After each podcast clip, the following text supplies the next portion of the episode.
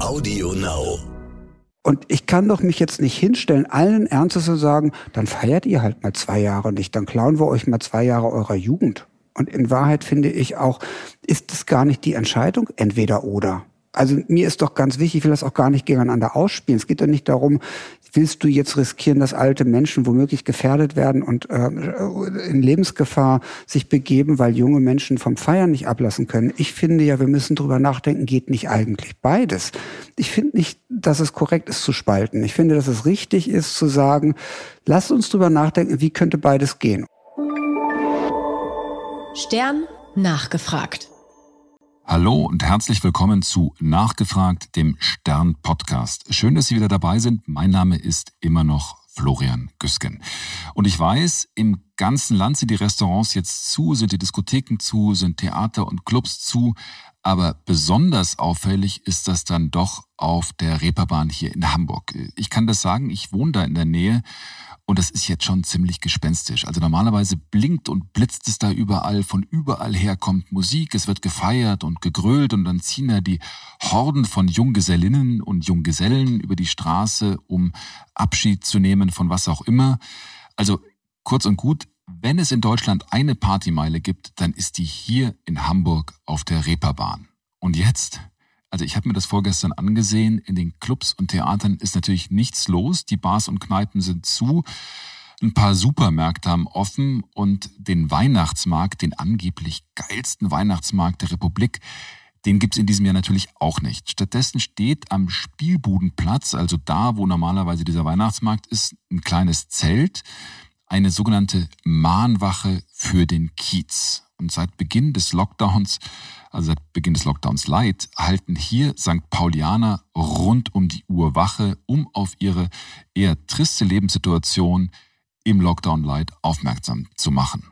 Auf einem Poster steht da, die Lichter gehen aus. Und das ist wohl auch die Stimmung, die hier gerade auf der Reeperbahn eher herrscht, nämlich Friedhofsstimmung. Es gibt aber auch hier Menschen, die versuchen, Auswege zu finden, auch unkonventionelle, die dafür sorgen wollen, dass die Lichter möglichst schnell wieder angehen. Ein paar Meter von dem Zelt mit der Mahnwache entfernt stehen deshalb auch seit ein paar Tagen zwei blaue Container. Und in diesen Containern soll ab nächster Woche auch für die Reeperbahn Ungewöhnliches passieren. Da sollen nämlich Corona-Tests durchgeführt werden. Das Besondere an diesen Tests ist, sie kosten nur 24,95 Euro, also knapp 25 Euro. Und binnen 24 Stunden sollen die Testpersonen ihr Ergebnis übermittelt bekommen per App. Aufgestellt hat diese Container ein Team um Axel Strelitz. Und Strelitz ist auf St. Pauli sowas wie eine Kiezgröße. Der ist Chef des Clubhauses, also eines großen Hauses, in dem, das sagt ja schon der Name, Bars, Clubs, Theater, sogar ein Museum untergebracht sind. Und Strelitz verfolgt mit seinen Tests einen besonderen Plan. Wenn wir uns testen lassen und negativ sind, sagt er, dann haben wir ja eine gewisse Zeit, in der wir nicht oder kaum ansteckend sind. Und diese Zeit können wir doch nutzen, um mit anderen, die auch negativ getestet sind, zu feiern oder Musik zu hören oder auch um zur Oma zu fahren. Es muss einen Weg geben, sagt er, die anderen zu schützen und trotzdem sowas wie ein normales Leben wiederzubekommen und zu dem dann eben auch eine Party oder auch ein Konzert gehört. Wie genau soll das funktionieren? Wie geht das? Was hat er davor und was hat das alles mit den Erfahrungen der AIDS-Pandemie, wenn das überhaupt der richtige Begriff ist, aus den 80ern und 90ern zu tun? Genau darüber habe ich mit Axel Strelitz gesprochen, und zwar im leeren Keller seines Clubhauses auf der Reeperbahn, auf der Bühne des Bahnhof Pauli. Hallo Axel. Moin Florian. Schön, dass du dir Zeit genommen hast. Wir sind hier äh, auf der Reeperbahn in Hamburg, genauer am Spielbodenplatz und sitzen in einem deiner Clubs, der jetzt momentan leer ist. Draußen vor dem Club habt ihr zwei Container aufgebaut, zwei blaue Container und wollt dort Leute auf Corona testen. Was macht ihr da genau? Kannst du das mal erklären? Damit hast du eigentlich alles schon gesagt. Wir wollen hier mitten auf der Reeperbahn PCR-Tests anbieten. Also das ist der sogenannte Goldstandard nach den Worten und der Einschätzung des Robert Koch Instituts. Das ist kein Schnelltest, sondern bei uns ist es ein schneller Test mit den sensitivsten Ergebnissen, die man sich vorstellen kann. Und Hintergrund ist ganz einfach, wir wollen den Leuten Sicherheit geben. Das heißt, nach den Erkenntnissen des Bernhard Nocht Instituts ist es so, wenn ich einen negativen Corona-PCR-Test, und das gilt nur für die PCR-Tests, habe, dann kann man mit an Sicherheit grenzender Wahrscheinlichkeit in einem Zeitraum von 36 Stunden nach der Probenentnahme niemanden infizieren. Das heißt eigentlich, wenn alle am Tisch sitzen und alle sich getestet haben, dann ist niemand für den anderen eine Gefährdung. Und das ist uns ganz wichtig. Das ist so ein Szenario. Ein Szenario kann aber auch sein, ich möchte hier dieser Tristesse ohne Weihnachtsmarkt entfliehen und nach, ich sag mal, Gran Canaria, so, ich glaube, das einzige Nicht-Risikogebiet zurzeit in Europa, dahin fliegen. Die verlangen aber zur Einreise einen gültigen äh, PCR-Test. Das sind also so einige Beispiele. Aber es kann auch sein, im Büroleben sagt man, wir haben hier jemanden, der hat einen Risikokontakt gehabt, wir wollen einfach ausschließen, dass wir irgendwie alle ins Homeoffice jetzt gehen müssen oder, oder, oder. Also ich meine, das ist ein Schritt, um wieder irgendwie zurück ins Leben zu kommen. Aber erklär mir das nochmal bitte genau. Also das heißt, äh, in den ersten 36 Stunden nach so einem Test bin ich nicht infektiös. Das ja. heißt, wenn ihr, wenn ich jetzt zu euch komme, ich krieg den Test, ihr macht den, ähm, dann kann ich im Prinzip davon ausgehen, wenn ich dann am nächsten Tag das Ergebnis von euch kriege, so jetzt habe ich 24 Stunden, ja. wo ich im Prinzip sagen kann, ich kann so ist es. Tun, was ich will. Ich bin ja eigentlich kein Virologe, aber ich habe schon ganz schön viel dazugelernt, das muss ich sagen. Das beruht auf der, also es kann ja so sein, ich könnte mich in der Zwischenzeit ja auf dem Weg nach Hause infizieren. Ich könnte mich aber auch, wenn ich mich jetzt ähm, äh, testen lasse, jetzt gerade, wo wir das hier aufnehmen, könnte ich mich auch schon vor fünf Stunden infiziert haben aber ich bin vielleicht noch gar nicht nachweisbar, denn es geht da um Viruslast. Wie viele Viren habe ich im Körper? Wie, wie schnell replizieren die sich? Das geht ja dann exponentiell hoch. Und für den Zeitraum von 36 Stunden nach Probenentnahme sagt man, ist es so gut wie ausgeschlossen, dass ich so viele Viren inzwischen im Körper habe, dass ich damit andere, selbst wenn ich schon infiziert hm. bin, dass ich damit andere anstecken kann. Mhm. Es sind einfach noch zu wenig. Das nennt man dann entweder unter der Nachweisgrenze oder eben auch nicht ausreichend, mhm. um dich anzustecken. Und das ist eigentlich eine ganz einfache Denkeweise. Das heißt doch nichts anderes, als wenn wir uns alle daran halten würden und wissen, in diesem Zeitraum von 36 Stunden, wir haben das mal Freetime genannt, irgendwie das klingt ein bisschen salopper und cooler, in dieser Zeit kann ich anderen nichts Böses mit Corona wollen. Ich kann mich selber anstecken, ja, aber ich kann es nicht weitergeben an andere. Mhm. Das habe ich jetzt sofort ganz, ganz viele Fragen. Aber jetzt erstmal die Frage äh, äh, zu dir. Ich meine, du bist hier Geschäftsführer, bist äh, jemand, der hier auf der Reeperbahn ganz viele äh, Bars betreibt. Äh, du bist hier im Clubhaus quasi der Chef. Wie bist du jetzt auf die Idee gekommen zu sagen, ich mache jetzt in Corona? Ich konnte nicht schlafen, ehrlich gesagt, das war's. Also das war ein fürchterlicher Sommer. Meine DNA ist ja irgendwie Menschen Unterhaltung zu bieten. Das zieht sich so, so als roter Faden durch mein ganzes Leben. Also ob ich mal früher Fernsehen gemacht habe, es ging immer darum, irgendwie Unterhaltung Menschen nach Hause zu bringen oder Leute zu unterhalten, da wo ich bin, nämlich im Club oder im Theater oder wo auch du immer. Du warst ganz früher bei Spiegel TV auch, kann man vielleicht genau. mal sagen. Ja, genau. Ich habe früher Fernsehen gemacht und habe damit dann wahrscheinlich noch mehr Leute unterhalten. Ähm, und das ist alles zum Stillstand gekommen im Sommer. Ich konnte dann aber auch nicht schlafen, weil ich voller Sorgen war. Und es war wieder mal so eine komische Nacht, wo man sich dann im Wachzustand durch die Welt googelt äh, und guckt, was kann man machen. Das kann doch nicht sein. Das kann doch einfach nicht sein. Ich bin natürlich auch voller Sorgen, auch wirtschaftlicher Sorgen, muss man auch sagen. sind auch wirtschaftliche Sorgen und auch Interessen, ganz klar. Und dann bin ich auf ein Interview mit äh, Jonas Schmidt-Scharner-Sieht vom Bernhard-Nocht-Institut mhm. gestoßen. Da hat er gesagt, wir werden noch lange mit diesem Virus zu tun haben und wir müssen uns kluge Gedanken machen, wie wir damit leben. Und weil ich eben nicht schlafen konnte, habe ich dem dann eine Mail geschrieben. Ich habe gegoogelt und recherchiert und wie kommst du jetzt an die Mailadresse von dem Professor und habe dann mir eigentlich mal alle Sorgen so vom, vom von der Seele geschrieben. Und danach dachte ich jetzt so jetzt hast du es geschrieben. Kannst du auch schlafen? Ich konnte dann auch schlafen und dachte der antwortet bestimmt nie. Der kriegt und das war dann so eine Mail die ging um zwei Uhr nachts los oder wie ja das weiß ich gar nicht mehr. Es war irgendwie in der Nacht. Ja auf jeden Fall war es so. Und dann und siehe da am nächsten Abend hat er mir geantwortet. Lieber Herr Strelitz ich, so sinngemäß wir sind ja quasi Nachbarn. Also man muss wissen das Bernhard Nocht Institut ist hier an der Hafenkante 200 300 Meter von der Reeperbahn entfernt da können wir doch mal einen Kaffee zusammen trinken. Wie wäre es mit Dienstag? Und ich denke so, was? der große Professor aus dem Fernsehen schreibt mir eine Mail tatsächlich. So, und dann haben wir uns getroffen und dann habe ich gesagt, sagen Sie mal, ich stelle mir das so vor, also ich stelle mir vor, wir stellen Container auf den Spielbodenplatz und testen die Leute. Äh, wenn die alle ein negatives Ergebnis haben, dann kann man doch irgendwie auch vielleicht sogar sogar wieder tanzen gehen. Und binden wir denen so ein grünes Benzel um den Arm und sagen irgendwie so ein Einlassband, da wir ein Datum und Uhrzeit drauf. Äh, ja, also der Grundgedanke ist richtig, aber vielleicht müssen wir über die Details reden. Aber das wäre dann so die Idee von der Blase, dass man ja. sagt, also wir, wir, schaffen so eine Art Zelt oder ja. eine Blase, in der sind bloß Leute drin, die genau. quasi genau. clean sind. Genau. Ja. So, das war der Gedanke, weil ich dachte, wie kriegen wir denn das wieder hin, dass eigentlich alles das, wofür wir hier stehen und was unsere Gesellschaft ausmacht. Ich finde das wunderbar, dass wir in einer pluralen Gesellschaft leben, die so viele diverse Möglichkeiten bietet. So, das ist da kann man sagen, die Leute müssen halt mal nicht tanzen gehen. Ja, das kann man sagen, aber vielleicht gibt es ja doch einen Weg, auch wieder tanzen zu gehen. Mhm. Vielleicht gibt es einen Weg, ein, ein, Theater wieder aufzuschließen. Vielleicht gibt es einen Weg, und das war zu der Zeit alles nicht. Es gab kein Theater, was auf hatte. Und es gab zu der Zeit keinen Tanzclub sowieso nicht, haben wir bis heute nicht.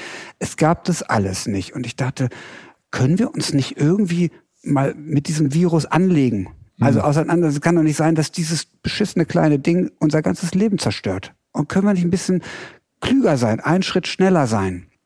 Und dann sagt der, der Professor Jonas Schmidt-Schanner sieht, ja, also der Gedanke ist toll. Lustigerweise hat so noch gar keiner gefragt, wie viele Stunden man nach so einem Test nicht infektiös ist. Wir fragen im Moment und rechnen epidemiologisch eher ähm, welcher, welcher R-Faktor, äh, welche Inzidenz haben wir und das sind ganz andere, aber so rum haben wir es noch gar nicht gerechnet. Wir machen das mal und so kamen diese 36 Stunden raus und das gibt es jetzt auch als ähm, äh, Papier in englischer Sprache, sehr kompliziert. Mir reicht es zu wissen, 36 Stunden sind irgendwie okay.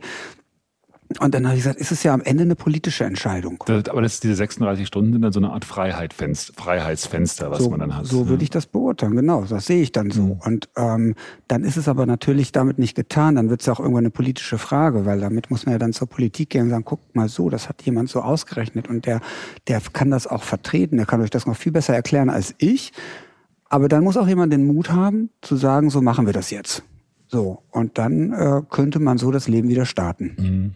Wie, wie hat das denn bei euch hier, was für Auswirkungen hat es hier auf der Reeperbahn für euch gehabt? Ich meine, du hast selber, wie viele Clubs betreibst du hier und wie viele das Einrichtungen? Sind, das sind schon mehr als eine Handvoll. Also auf jeden Fall. Wir machen ja hier Panik. Also das mache ich nicht alles alleine. Das ja. ist aber das Clubhaus habe ich mit Partnern gebaut. Da drin sind alleine nicht von mir betriebene, aber zum Teil auch von mir oder uns betriebene sind über zehn Clubs und ähm, da sind Freizeitaktivitäten drin wie Escape Games, da ist ein Theater drin, da sind äh, da sind Musik-Live-Clubs drin und sowas alles.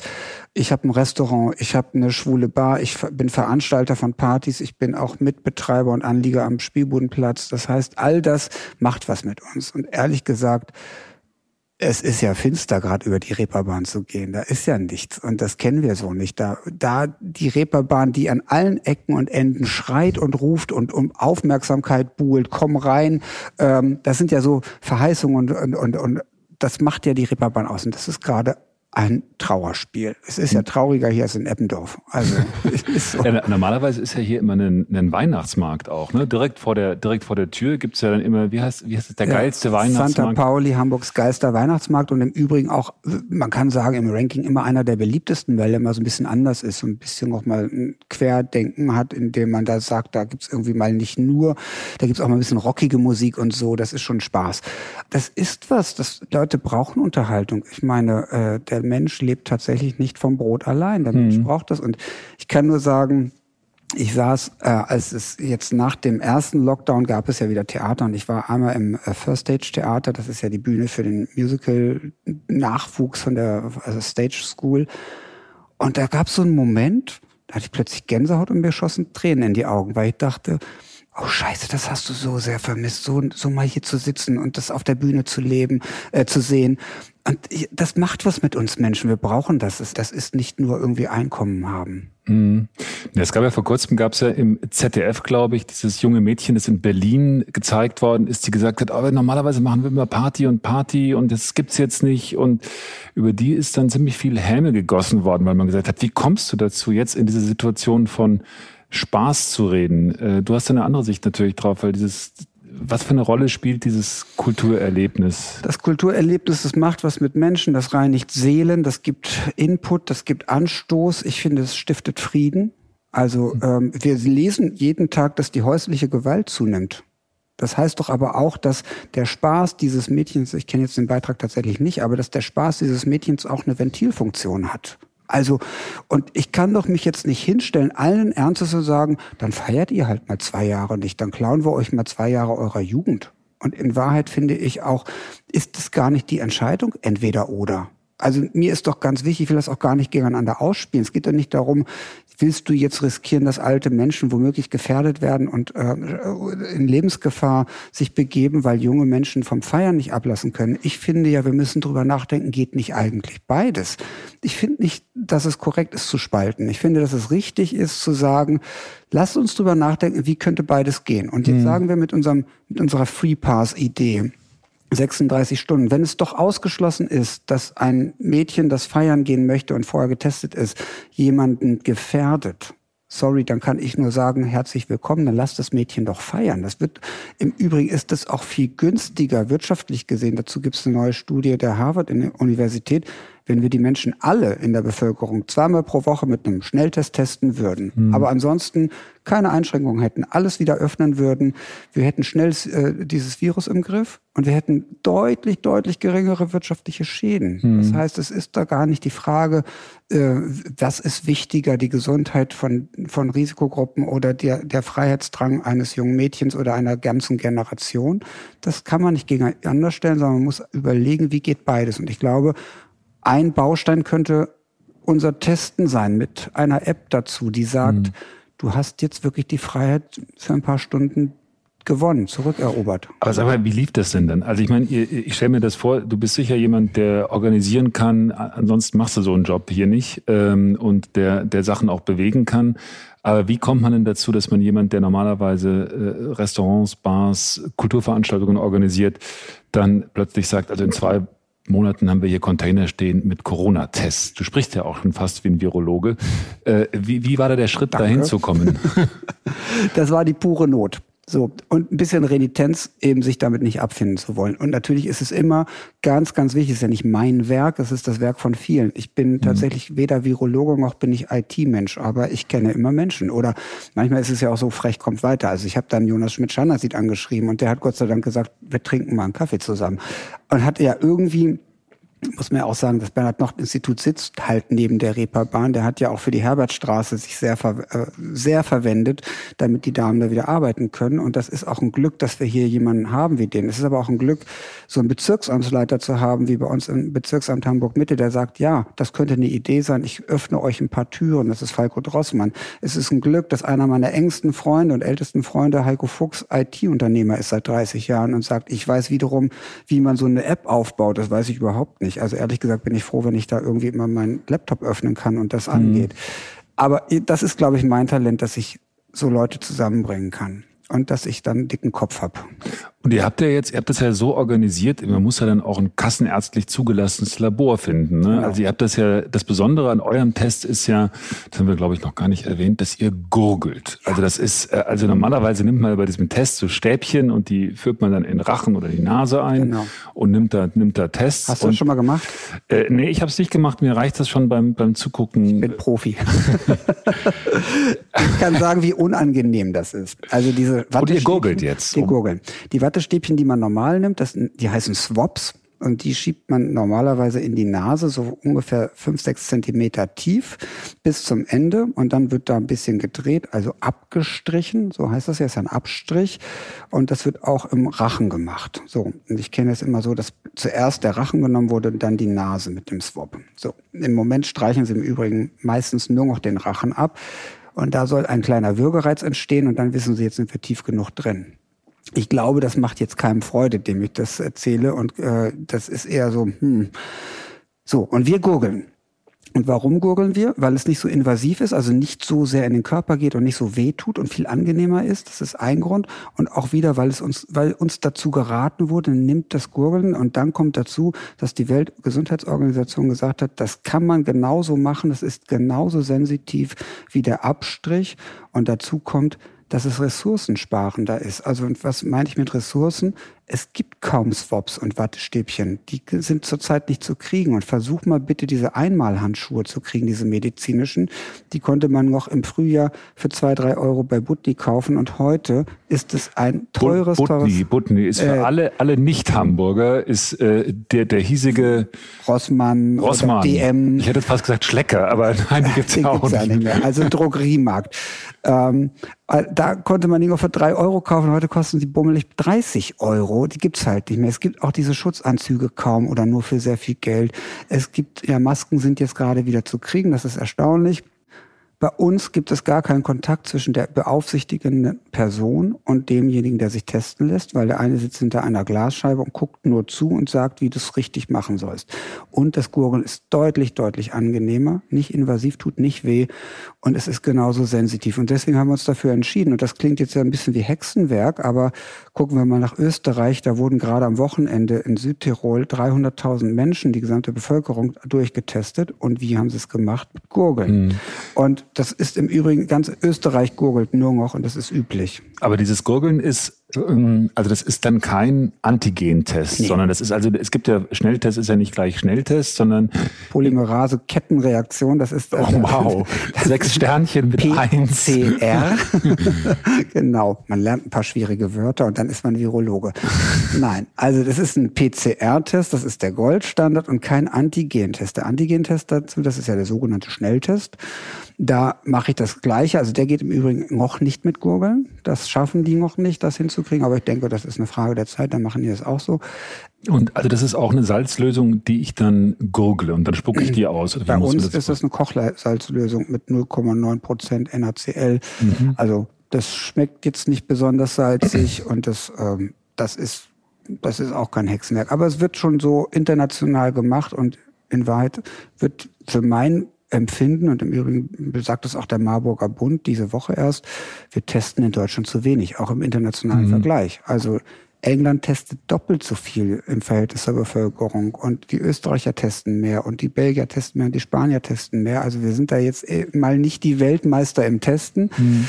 Eigentlich liegt doch die Chance darin, die Menschen zu testen, die unerkannt rumlaufen, mhm. weil keiner ist ja irgendwie jetzt ähm, jemand, der gerne andere in Gefahr bringt. Ich muss doch die finden, die nichts davon ahnen, dass sie positiv sind. Und das ist die größere Gefahr. Aber wie schafft ihr es dann, ähm, wie viel Tests wollt ihr dann schaffen am Tag? Was ist denn da eure Kapazität? Also ich meine, es ist ja richtig zu sagen, aber wir testen viel und wir testen mehr und müssen mehr testen. Ich glaube, da, da macht jeder jetzt mal abgesehen vielleicht gerade von den Leuten, die jetzt sagen, wir müssen die Teststrategie ändern, einen Haken dran.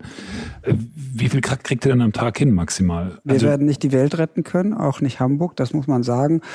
Ich glaube, also unser Labor hat die Kapazität für weitere circa 6000 Tests am Tag. So, mhm. die können wir gar nicht schaffen mit unseren zwei Containern. Wir könnten dann, wenn der Andrang so groß ist und dieser Podcast dazu beiträgt, würden wir es sicherlich schaffen, dass wir, ich denke mal, wir könnten 1000 Leute am Tag testen mhm. bei uns. Aber immerhin, also sorry, das ist doch super. Und vielleicht hört hier jemand zu und sagt, kann ich das bitte mal in München machen oder in Frankfurt?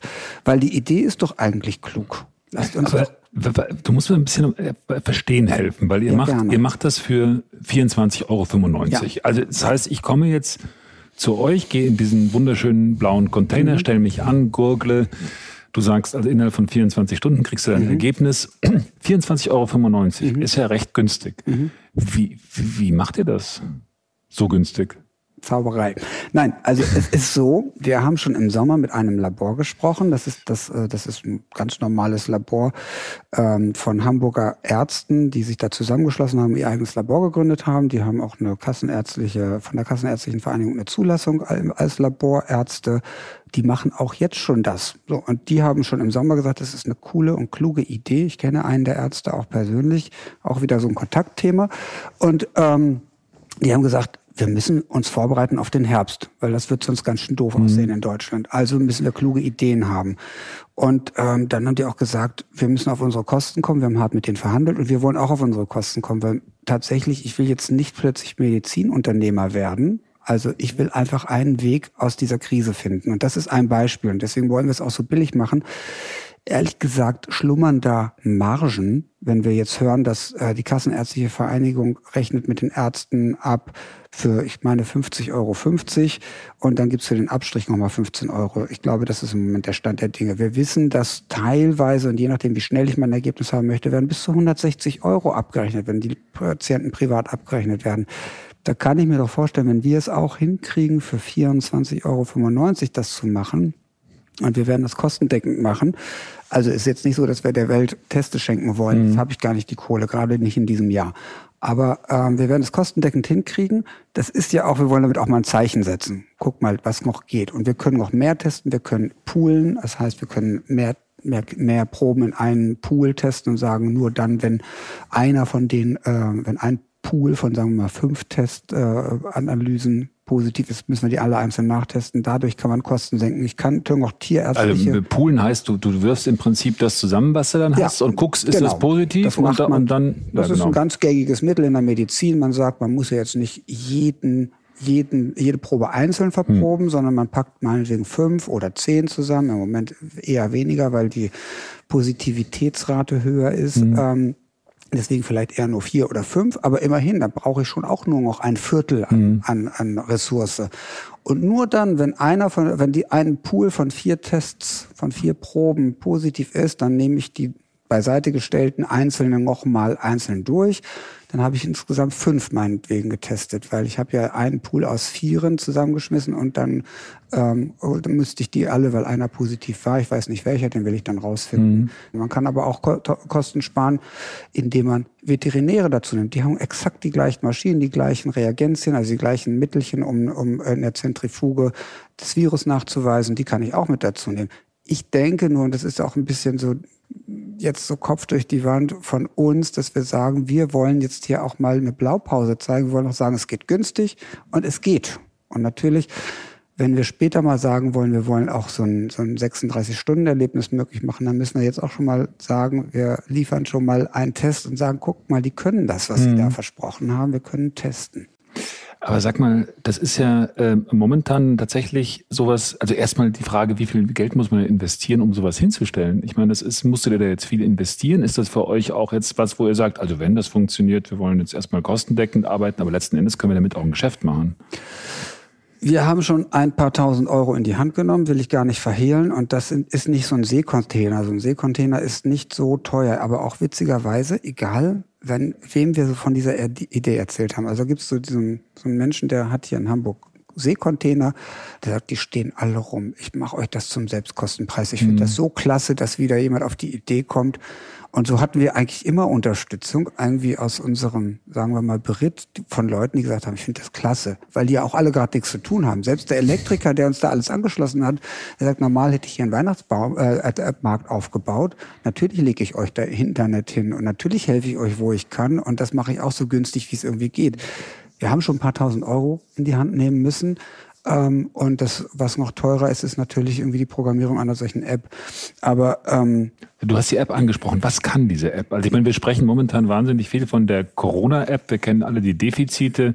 Da sind Millionen, hunderte Millionen, glaube ich, reingeflossen äh, mit dem Hasso-Plattner-Institut und Schlag mich tot, Leute, die da investiert und äh, sich beteiligt haben. Jetzt kommt ihr und sagt, oh, wir haben auch eine App. Was kann ja, die?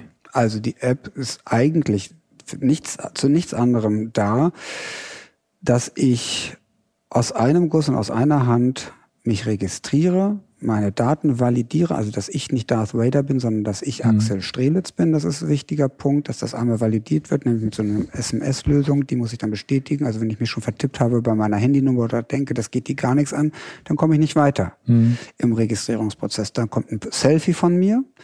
Ähm, das wird später noch eine große Rolle spielen und dann kommen meine Meldedaten und dann kann ich einen Test buchen bezahlen, auch wichtig. Wir wollen da nicht irgendwie Bargeld im Umlauf haben. Wir wollen auch keine Schlangen an dieser Teststation haben, dass Leute sagen, ach, ich hätte jetzt gerade noch Zeit. Habt ihr auch Zeit? Die sollen sich bitte alle vorher einen Test buchen, damit wir da eben das alles auch ein bisschen kanalisieren können. Und dann komme ich da hin, zeige zum ersten Mal meine App vor und meinen QR-Code und dann stellt die Person, die Aufsichtsperson fest, ach, du bist das erste Mal hier, jetzt zeig erstmal deinen Ausweis, mhm. weil sonst können wir ja nicht wissen, ob du der bist, für den du dich ausgibst. Das müssen wir haben. Für den Fall, dass der Test positiv ist, müssen wir die Daten ans Gesundheitsamt übermitteln. Das ist beim PCR-Test Pflicht und das ist auch richtig so. So, und dann geht's weiter, dann wird gegurgelt. Die Gurgel, äh, der Gurgelbecher hat auch einen QR-Code, der wird abgeglichen mit meinem Code, damit die Probe personalisiert ist und mir mhm. zugewiesen wird, dann kommt die Probe ins Labor und dann kommt der Befund automatisch in die App. Oder aber wenn ich eine Weblösung habe, das bauen wir auch gerade, weil sich auch im Übrigen die äh, App Stores bei dem Thema Corona sehr anstellen, muss man auch mal sagen. Das, das ist gar nicht so einfach, da die Apps zu platzieren. Das ist irre kompliziert, das ist Wahnsinn. Das ist ein extra Thema, können wir gleich mal drauf kommen. So, und dann habe ich im ersten Schritt, kann die App nichts anderes als mir sagen, du bist negativ und wenn ich positiv bin, sagt sie mir das auch und sagt mir auch, was ich jetzt am besten tun sollte, nämlich nach Hause gehen, mich isolieren und gegebenenfalls auf einen Anruf vom Gesundheitsamt zu warten. Mhm. Weil die Daten holt sich dann, und das ist auch ein wichtiger Punkt und unterscheidet alles, äh, Daten bleiben auf meinem Handy, aber in dem Fall, dass der, für den seltenen Fall, dass ich positiv bin, darf sich ähm, der Server einmal von meinem Device, von meinem Handy die Daten wieder zurück runterladen, um sie dem Gesundheitsamt mitzuteilen. Mhm. Das ist wichtig. Und das ist Pflicht auch. Das ist auch Pflicht, ja. ja. Ja, sonst geht's ja nicht. Wir haben eine Meldepflicht. Das ist eine meldepflichtige Krankheit, eine Infektion, die muss nach Infektionsschutzgesetz gemeldet werden. Da kann ich mich auf den Kopf stellen. Sonst lasse ich mich einfach nicht testen, mhm. wenn ich das nicht möchte.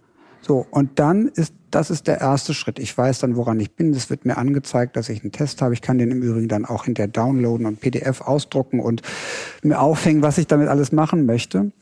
Im nächsten Schritt, das ist ja eigentlich die Vision, könnten wir und wollen wir das, und äh, das ist auch schon fertig, wird die App das können, dass ich sage, aha, ich bin jetzt getestet und ich habe relativ äh, zeitnah mein Ergebnis und nach äh, der 36-Stunden-Regel kann ich 36 Stunden niemand infizieren. Das heißt, ich könnte jetzt ins Theater gehen oder eine Tagung abhalten oder ein Seminar oder eine Hochzeitsfeier. Da könnte ich ja alle einladen und den allen auch schon gleich einen Gutschein für meine, für meinen Test mitschicken als Einladungsgeste des Gastgebers. Auf jeden Fall könnte ich sagen, ich lasse jetzt zur Hochzeit oder zur Tagung nur die Getesteten rein. Die müssen, werden alle, da wird einmal die App abgescannt und derjenige, der die reinlässt, sieht, aha, du Florian hast dich auch testen mhm. lassen. Der sieht nicht deinen Namen im Übrigen, das wollen wir nicht. Der sieht nur dein Selfie, was du gemacht hast beim Registrierungsprozess und sieht, eine grüne, einen grünen Rahmen und wann dann Test gemacht wurde, sprich wie lange der auch noch valide ist, um nicht infektiös für andere zu sein. Das ist dann so. quasi auch der Free Pass. Ja, das also ist der Free Pass, genau. Ihr, ihr, habt euch ja, genau. ihr habt eure, ist das eine Firma, die ja, jetzt formal? Ja, sonst geht's nicht. Man kann keine App einfach downloaden oder hochladen beim App Store, ohne eine Firma zu haben. Also ihr habt diese Firma gegründet, die heißt Corona Free Pass ja. und äh, entsprechend kriege ich dann auch den Free Pass, den genau. Freifahrtschein für die entsprechende Zeit dann. Ja zu ja. tun, ähm, was dann möglicherweise mal wieder erlaubt Spaß ist. macht und mal wieder erlaubt ist. Ja. Aber sag mal, ich frage mich die ganze Zeit, bei sowas hängen doch tausend Regularien dran. Du ja. hast schon erwähnt, es gibt eine Meldepflicht und es gibt tausend Vorschriften. Ja. Äh, musste das dann genehmigt werden von, von der Behörde oder wie war das? Wir standen da im, und stehen im ständigen Austausch, aber es gibt da kein Genehmigungsverfahren für die äh, für die für das Errichten einer Teststation. Wir haben aber alles mit denen wirklich abgeklärt. Also mhm. und gesagt, so sieht sie aus und so machen wir, äh, so achten wir auf Hygiene. Das sind viele, viele, viele Details. Und im Übrigen das größte Detail und das langweiligste von allen ist der Datenschutz. Also das ist ja wirklich irre. Das dauert ja länger als alles andere zusammen. Also und im Übrigen auch ein Punkt, der unserem, der, der jeglicher Pandemiebekämpfung am meisten mit im Wege steht. Das ist jetzt die Diskussion, die sich jetzt interessanterweise auch momentan entwickelt, dass ja. man sagt, dass selbst Leute, die eigentlich sehr vorsichtig sind mit Datenschutz, plötzlich jetzt sagen, also auch bei der Corona-App, Leute, lasst doch da mehr Daten rein. Ja, ja, ehrlich. Also die aktuelle Eindämmung der, äh, der Pandemie, die bedeutet für mich, dass ich ja quasi meine Berufsfreiheit, mein, mein, mein, mein Beruf nicht ausüben darf. Mhm. Das ist ein Grundrecht, was ich habe. Es ist eingeschränkt. Versammlungsfreiheit ist eingeschränkt. Bewegungsfreiheit ist eingeschränkt. Ich kann nicht reisen, wie ich möchte. Ich kann mich nicht bewegen, mit, mit wem ich möchte, wo ich möchte. Ich kann mich nicht zu Hause unterhalten, mit wem ich möchte. Nicht mit mehr, mehr als fünf Leuten aktuell heute in Hamburg. Ähm, also ich könnte dir jetzt fünf Grundrechte nennen, die gerade eingeschränkt sind. Und dann stellen wir uns an, als wäre es ein heiliges Gut, dass der Datenschutz beeinträchtigt sein könnte. Und allein, wenn sich jemand nur bei Facebook dazu äußert, denke ich, sag mal, bist du denn Mischurke? Wie kannst du dich denn bei Facebook zum Thema Datenschutz äußern? Gerade dort, wo alle Daten aufgesaugt werden. Also es ist doch verrückt. Und also alle meine Grundrechte sind eingeschränkt durch eine Pandemie. Das ist ärgerlich genug. Und ich sage aber, ähm, ich könnte das Leben ein bisschen leichter machen, wenn ich beim Datenschutz ein bisschen justieren würde. Ich kann nur sagen, ich wäre sehr dafür. Das kriegen die Asiaten deutlich besser hin. Und das hat auch damit zu tun, erstmal mit der, mit der Verantwortung der Menschen, die dort leben und auch damit zu tun, dass man beim Datenschutz sagt, es gibt vielleicht auch noch Dinge, die auch wichtig sind. Hm. Du hast es ja mehrfach betont, wie wichtig auch tatsächlich Kultur oder Spaß oder Tanzen ist und ja. du hast von der reinigenden Kraft auch gesprochen. Ja. Jetzt sind wir hier quasi auf der auf der Partymeile Deutschlands hier, äh, auf der auf der Reeperbahn und äh, ich meine, hier gibt's ja glaube ich zwei Gruppen. Da gibt's jetzt zum einen eine Gruppe, die macht äh, Theater, Kabarett, Clubs, Bars und es gibt zum anderen eher die Prostitutionsszene, die die Sexszene. Gibt's denn da Arbeitet ihr da gemeinsam? Ich meine, du hast jetzt relativ viele ähm, Einrichtungen, viele Bars. Das, also ich würde sagen, wenn es um Pandemiebekämpfung geht, interessiert mich überhaupt nicht die Nationalität, mit wem ich da zu tun habe, aber in, in der Tat habe ich da ganz wenig Berührung. Das muss ich jetzt, da muss ich dich leider enttäuschen. Mhm. Da schießt deine Fantasie ein bisschen über, Florian. Ich muss sagen, es ist ein bisschen anders. Also ähm, natürlich ist Kunst und Kultur ist auch Geschäft und ist auch Business. Und das muss auch als solches betrieben werden, sonst funktioniert das nicht. Und ich mache das schon fast, fast 30 Jahre mit großer Begeisterung noch immer. So, aber ähm, tatsächlich mit dem Rotlicht, ich glaube, das Rotlicht Hamburgs findet gar nicht mehr so sehr auf der Reeperbahn äh, statt. Das Wichtigste hier wirtschaftlich, glaube ich, ist mittlerweile Kultur, Entertainment, Unterhaltung, Nachtleben, Clubs, und auch sicherlich immer Prostitution. Das braucht mhm. es auch. Das hat ja immer so ein bisschen was Anrüchiges und so. Das sieht auch toll aus. Aber ich glaube, wir sprechen ja von 30 Millionen Besuchern pro Jahr. Das wird immer so gesagt und ich habe es ja noch nicht gezählt, aber das könnte ich mir auch vorstellen. 30 Millionen Besucher kommen auf die Reeperbahn, 930 Meter ist die lang. Das ist ja ganz schön eng dort und die kommen nicht alle, um ähm, der Prostitution nachzugehen. Die mhm. allermeisten wollen hier feiern, Theater, meistens aber auch alles, alles zugleich. Also ist ja, früher hatte, hat Helmut Schmidt gesagt, der Hamburger geht nicht auf die Reeperbahn. Quatsch. Mittlerweile haben wir hier Kindertheater und zwar die erfolgreichsten überhaupt. Und wir haben einen tollen Weihnachtsmarkt. Wir haben einen Wochenmarkt, der Reeperbahn-affin mitten in der Nacht stattfindet. Also der Nachtmarkt. Das gibt es deutschlandweit nirgendwo sonst. Das ist aber ein so großes Füllhorn und so besonders. Und das ist ein, ein wichtiges Gut. Und das ist, und da gibt's auch Prostitution. Das funktioniert auch miteinander. Aber ähm, das, da gibt's auch nichts, was wichtiger ist als das andere. Mhm. Wie, wie ist das denn, wenn du sagst, auch du hast diesen Wirtschaftsfaktor gerade nochmal betont, wie viele Leute habt ihr denn normalerweise insgesamt beschäftigt jetzt ähm, und wie viele Leute, von denen kann ja kein einziger arbeiten oder ist das?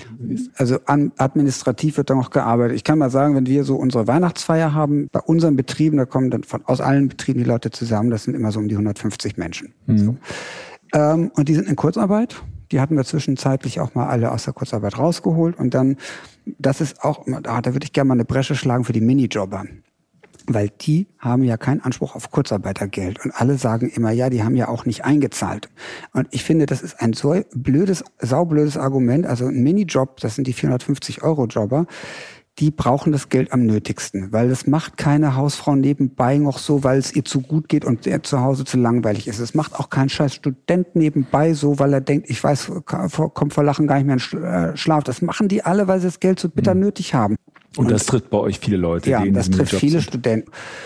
Tatsächlich finde ich das wichtig, dass da auch geholfen würde. Und das hat mich vom ersten Tag an schon aufgeregt. Mhm. Ich bin es mal losgeworden. Aber hilft euch denn der, also der Staat hilft euch jetzt auch ja. über diese, diese Krise? Auch mit dem, was an Hilfen kommt, würdest ja. du sagen, das ist schon was, was uns jetzt zumindest über Wasser hält? Ja. Oder sagst du, nee, also eigentlich geht's nicht mehr? Das hilft über Wasser. Doch, auf jeden Fall. Also ähm, da muss man mal sagen, erstmal hat Hamburg eine tolle Kulturbehörde. Großes Lob tatsächlich. Und das hier, wo wir sitzen hier im Bahnhof Pauli, das ist ein Kulturbetrieb, ein anerkannter. Und da wird auch geholfen, tatsächlich. Zumindest kriegen wir unsere laufenden Kosten gedeckt. Davon können wir nicht leben. Also weder können wir davon äh, seelisch leben, weil das ist es ja nicht, was das Leben ausmacht, Miete zahlen zu können. Äh, aber wir kriegen das hin. Wir werden das, äh, wir werden damit ähm, das schaffen. Mhm. Wie hast du das jetzt eigentlich gemacht in den letzten Monaten? Ich meine, ich, ich äh, mutmaße jetzt nur, ich, ich, wir kennen uns nicht, aber jemand, der so in der Partyszene auch drin ist äh, und auch Spaß an Kultur hat und am Leben, äh, wie, wie hast du das jetzt gemacht in den letzten Monaten? Ich habe erstmal Kochen für mich entdeckt. Also ganz wichtiges Thema. Ich habe ja sogar ein Restaurant, habe früher immer so ein bisschen flapsig gesagt, ich brauche ein Restaurant, weil ich nicht kochen kann. Mittlerweile kann In ich St. Georg hast du das ja, äh, genau. im Stadtteil. Genau. Und ich kann mittlerweile ziemlich gut kochen. So gestern Abend im Übrigen das erste Mal habe ich Bratkartoffeln so gut hingekriegt, auch da der Ehrgeiz, dass ich sagen kann, die hätte ich sogar verkaufen können. Also das hat und das Geheimnis war, sie am Tag vorher zu kochen und dann erst zu braten. Da habe ich mir gedacht, so ein Quatsch, was soll denn das? Aber so, also ich habe kochen gelernt. Das ist eins, so habe ich die Zeit verbracht. Ich war nicht feiern und in der Zeit, als wir den äh, Lockdown gel äh, gelockert haben, also als wir auch wieder mal ausgehen durften. Natürlich habe ich es genossen, auch wieder im Theater zu sein. Ich war viel im Theater, ich war in der Elbphilharmonie, ich habe mir Ballett angeguckt, im Erzdeutschtheater gab es Ballett ähm, und ich war auch hier im Tivoli natürlich, ich habe mir sehr viel angeguckt und hatte auch so einen Hunger danach. Ähm, aber im Lockdown, ja, was soll ich mal anders machen als andere? Ich bleibe dann zu Hause mit dem Arsch und fertig. Also geht ja nicht anders. Ich habe drüber nachgedacht, weil man guckt ja immer, wie, wie geht man mit so einer äh, Pandemie jetzt um und was äh, jetzt, jetzt ist das Ende dieser Pandemie ja irgendwo in Sicht. Ja, ne? Ähm, also was, was passiert, also ich finde die Frage total faszinierend.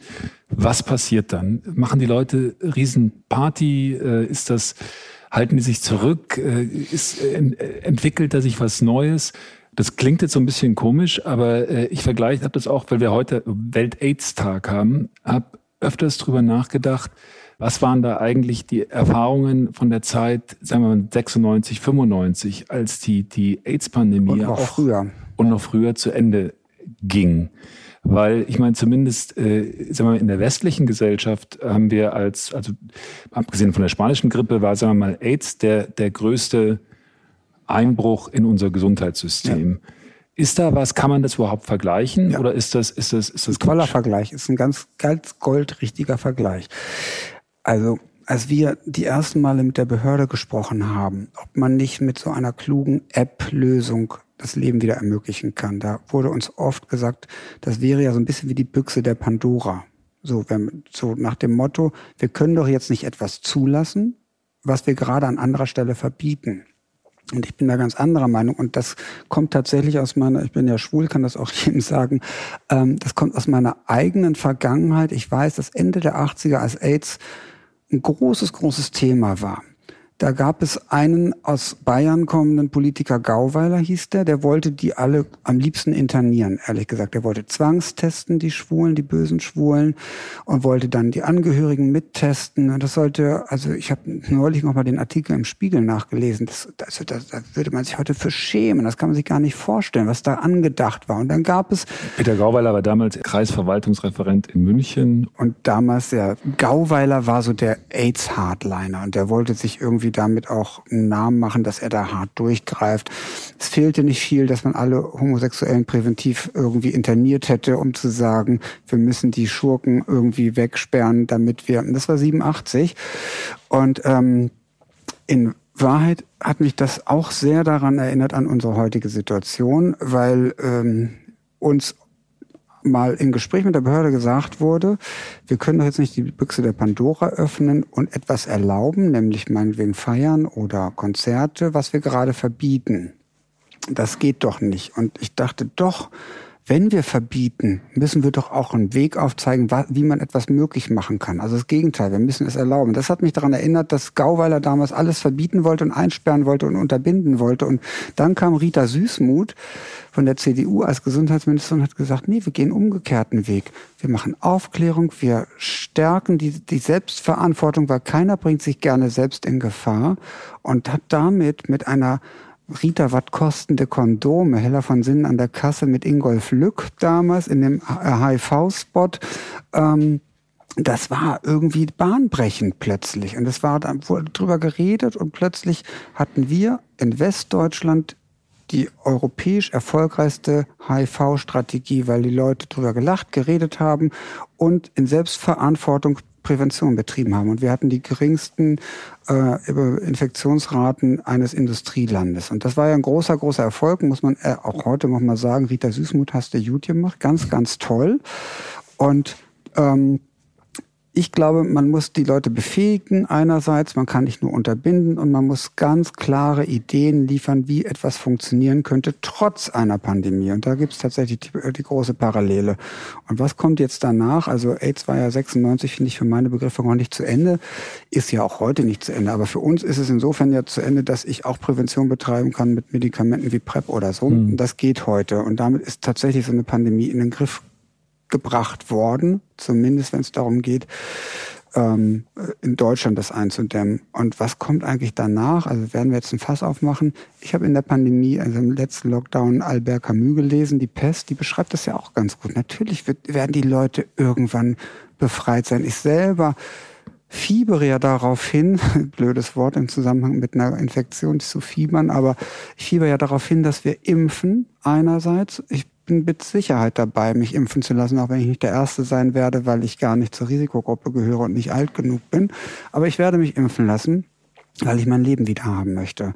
Und das wird ein Befreiungsschlag sein. Es ist es jetzt schon, also gedacht ist es das schon. Als ich das gelesen habe, dass wir Mitte Dezember anfangen, vielleicht schon zu impfen, das hieß es ja noch letzte Woche, jetzt sind wir ein bisschen vorsichtiger, sind schon wieder im Januar oder so, dachte ich, oh Gott sei Dank, es geht wieder los. Es ist zumindest irgendwie Licht am Ende des Tunnels. Und unser, äh, unser Testen ist ja auch ein Baustein. Also Impfen steht ja wahrscheinlich am Ende, aber mhm. der Testen, bis wir dann alle geimpft sind und eine Herdenimmunität haben, ist eine Idee. Und dazu gibt's noch mehr. Kontakttracing ist eine Idee, ist auch ein Baustein. Und ein Baustein ist, dass wir uns einfach schützen und so tun, als hätte mein Gegenüber ähm, gerade Corona. Und deswegen muss ich anderthalb Meter wegstehen. Deswegen darf ich den jetzt nicht umarmen und werde dem Teufel tun und dem die Hände schütteln, auch mhm. wenn das als in unserer unserer Welt als so unfreundlich gilt.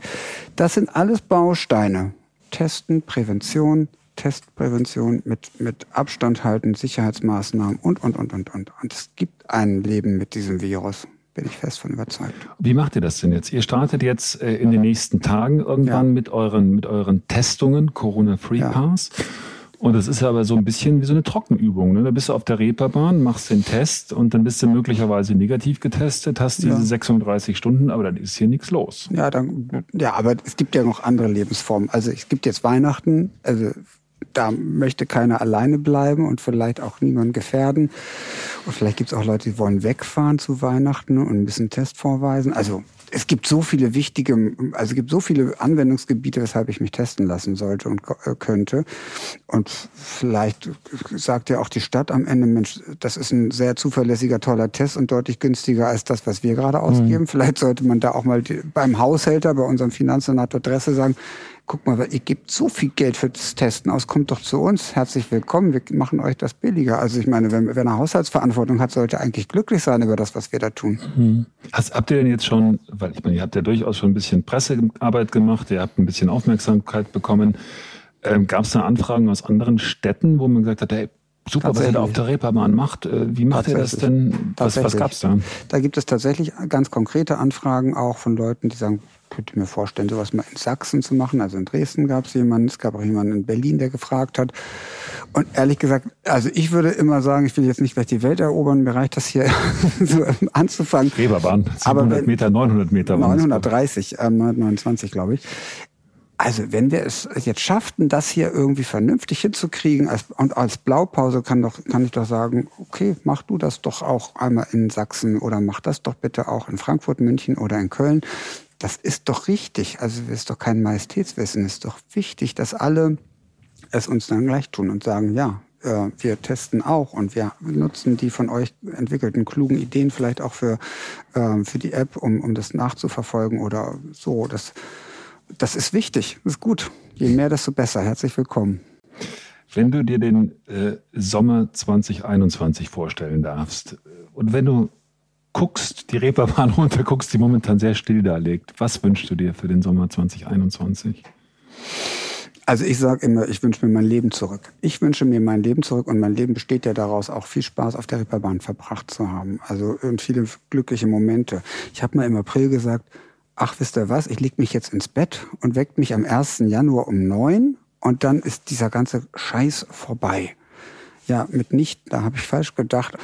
Nee, wir müssen klüger damit umgehen und schlauere Ideen haben, um, um keinen weiteren, keine dritte Welle. Ich lese das immer schon, dass die Leute schon von der dritten Welle reden, während die zweite noch nicht mal wirklich weg ist. Da wird mir ganz schwindelig. Nein, wir werden schlauer sein. Hoffentlich. Hoffentlich. Also erstmal euch alles Gute. Man kann euch nur das Beste wünschen, dass das funktioniert. Da Vielen lieben glaube ich, alle was davon. Und dann wünsche ich euch eine schöne Weihnachtszeit und einen äh, gutes, guten Start ins neue Jahr schon mal. Jetzt schon mal. Du bist der Erste, dem ich das wünsche dieses Jahr. Vielen Dank. Das wünsche ich dir auch. Und bleib gesund und kommt vorbei zum Testen.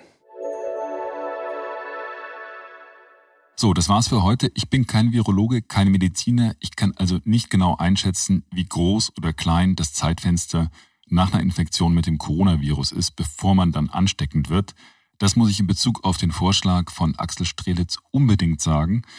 Aber ich finde es trotzdem richtig, dass er versucht, Wege zu finden, auch unkonventionelle, das Leben auch mit dem Virus wieder möglich zu machen. Sein Projekt, finde ich, ist vor allem ein Anstoß, jetzt darüber nachzudenken, wie das funktionieren, wie das gehen könnte. Denn mit einem hat Schrelitz ja definitiv recht. Kultur reinigt die Seele. Nicht nur auf der Reeperbahn. In diesem Sinn, alles Gute, bis zum nächsten Mal. Tschüss. Stern nachgefragt. Dieser Podcast ist Teil der Initiative Zeit, die Dinge neu zu sehen. Audio Now.